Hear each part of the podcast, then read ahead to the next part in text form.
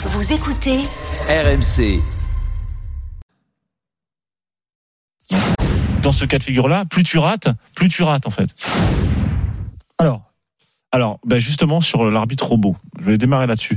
Euh, vous voyez un peu la- l'allure qu'ont nos arbitres maintenant avec tout un tas de, de dispositifs techniques. Là, on les voit quasiment disparaître sous leur. euh, Alors ils ont euh, à la main, ils ont la montre. euh, euh, ils ont deux montres. ouais, ils ont deux montres. Ils ont la montre de la sécurité. Technology. En plus. Ils ouais. ont la montre euh, du temps, du, du temps. Ils ont le spray euh, à la ceinture. Ils ont la radio avec l'oreillette dans, dans, dans l'oreille, donc justement le sifflet, les cartons, le petit crayon et en le plus petit boîtier de l'oreillette le derrière. petit boîtier de l'oreillette qui une fois sur deux tombe en panne. Euh, et en plus maintenant on leur a ajouté la VAR, donc ils ont en plus maintenant une télé, un écran de contrôle qui leur est Mm. propre. Donc tout ça, qu'est-ce que ça montre? Ça montre et ils, le- ils le disent finalement très bien l'omniprésence de la technologie, l'omniprésence de la technique et la disparition progressive de la figure de l'arbitre. La disparition de la figure. Souvenez-vous, les arbitres un peu à l'ancienne. Bon, les mecs ils faisaient tomber leur carton, ils n'avaient pas vraiment à peine une montre, euh, ils n'étaient pas pas noyés sous la technique. Ben là, on voit comment petit à petit, on a grignoté sur le corps même de l'arbitre euh, l'idée même d'un- d'un- d'une interprétation possible humaine. Donc, évidemment, quand on entend ça. Quand on entend que enfin on va rouvrir, enfin on va pouvoir re euh, Oui, mais il y mettre aura, il y l'humain aura au pas centre moins, il y aura pas moins de technologie.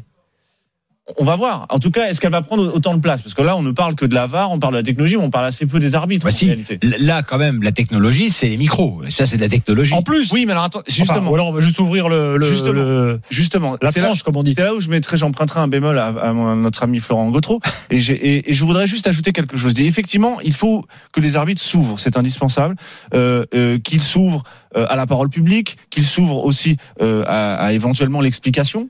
Euh, mais attention, un arbitre c'est pas un joueur comme un autre. Un arbitre, c'est pas un entraîneur comme un autre. Ne, ne commettons pas les erreurs qu'on a commises déjà avec les coachs qui se sont mis à parler, ils ont tous fait des média training et au final, ils disent plus rien.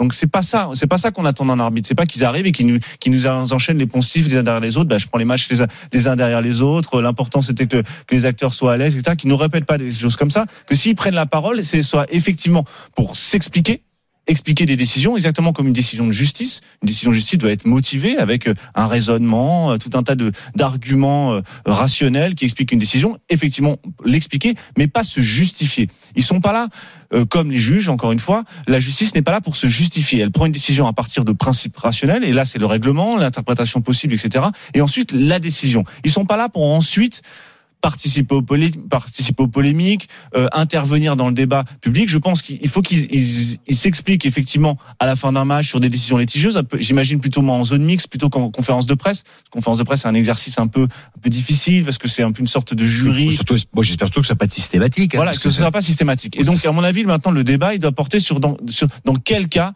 euh, les arbitres doivent intervenir, qu'il y ait effectivement une prise de parole qui soit possible, mais qui soit pas systématique. Euh, quant à l'ouverture des micros, je suis, moi, j'ai toujours été très en faveur de cette, de cette, Ah, cette solution-là, mais effectivement, il faut pas que la parole de l'arbitre non plus se banalise trop. Parce que si, euh, si on est envahi de la parole de l'arbitre, on va plus écouter ce qu'il dit en réalité. Et que, à mon sens, il me semble que certains moments sont intéressants. La VAR, des décisions litigieuses, si on le branchait à un certain moment, peut-être organiser un contingent, 5-10 minutes par, par mi-temps, peut-être pas plus, pour pouvoir protéger la, la, la parole de l'arbitre. Et je pense que Peut-être que c'était dans un premier temps, il faut simplement l'utiliser en différé. parce que je pense qu'il faut après maintenir. Là, c'est plus toi, Stéphane, homme de télé, qui pourra nous dire.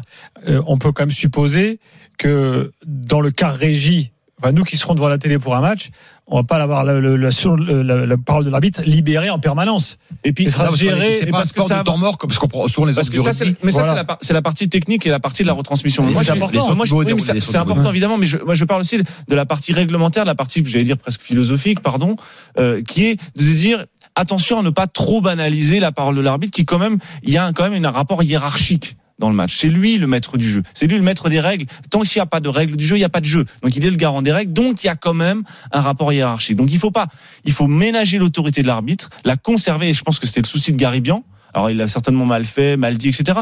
Mais je pense y a le souci, c'est que la peur que l'arbitre ait sans arrêt soit au centre du débat, qu'il soit l'objet du débat. Non, ne pas en parler en fait l'objet du débat. Mais participer au débat, ça n'exonère pas non plus euh, d'un peu de retenue et aussi d'être capacité à maintenir cette autorité de l'arbitre. Donc je dirais pour terminer, pour conclure, l'arbitre, oui, doit s'expliquer, doit motiver ses décisions. Ça, ça me semble vraiment même intelligent. Je trouve ça vraiment très intéressant, un travail pédagogique très intéressant. Mais en aucun cas, l'arbitre ne doit avoir à se justifier, c'est-à-dire a posteriori, sans cesse revenir participer au débat sur sa propre performance. Donc toi, tu veux de l'explication simple euh, et, et basta quoi. De l'explication simple, de l'explication des décisions, exactement qu'on en, on en parlait hier sur notre Mm. Régis Lebris, qui est dans toutes les émissions maintenant on cite son nom. J'ai voulu faire ça, faute. tel était le contexte, Mm. voilà ce qui s'est passé, voilà les décisions que j'ai prises. Et je vais essayer d'améliorer ça. Point.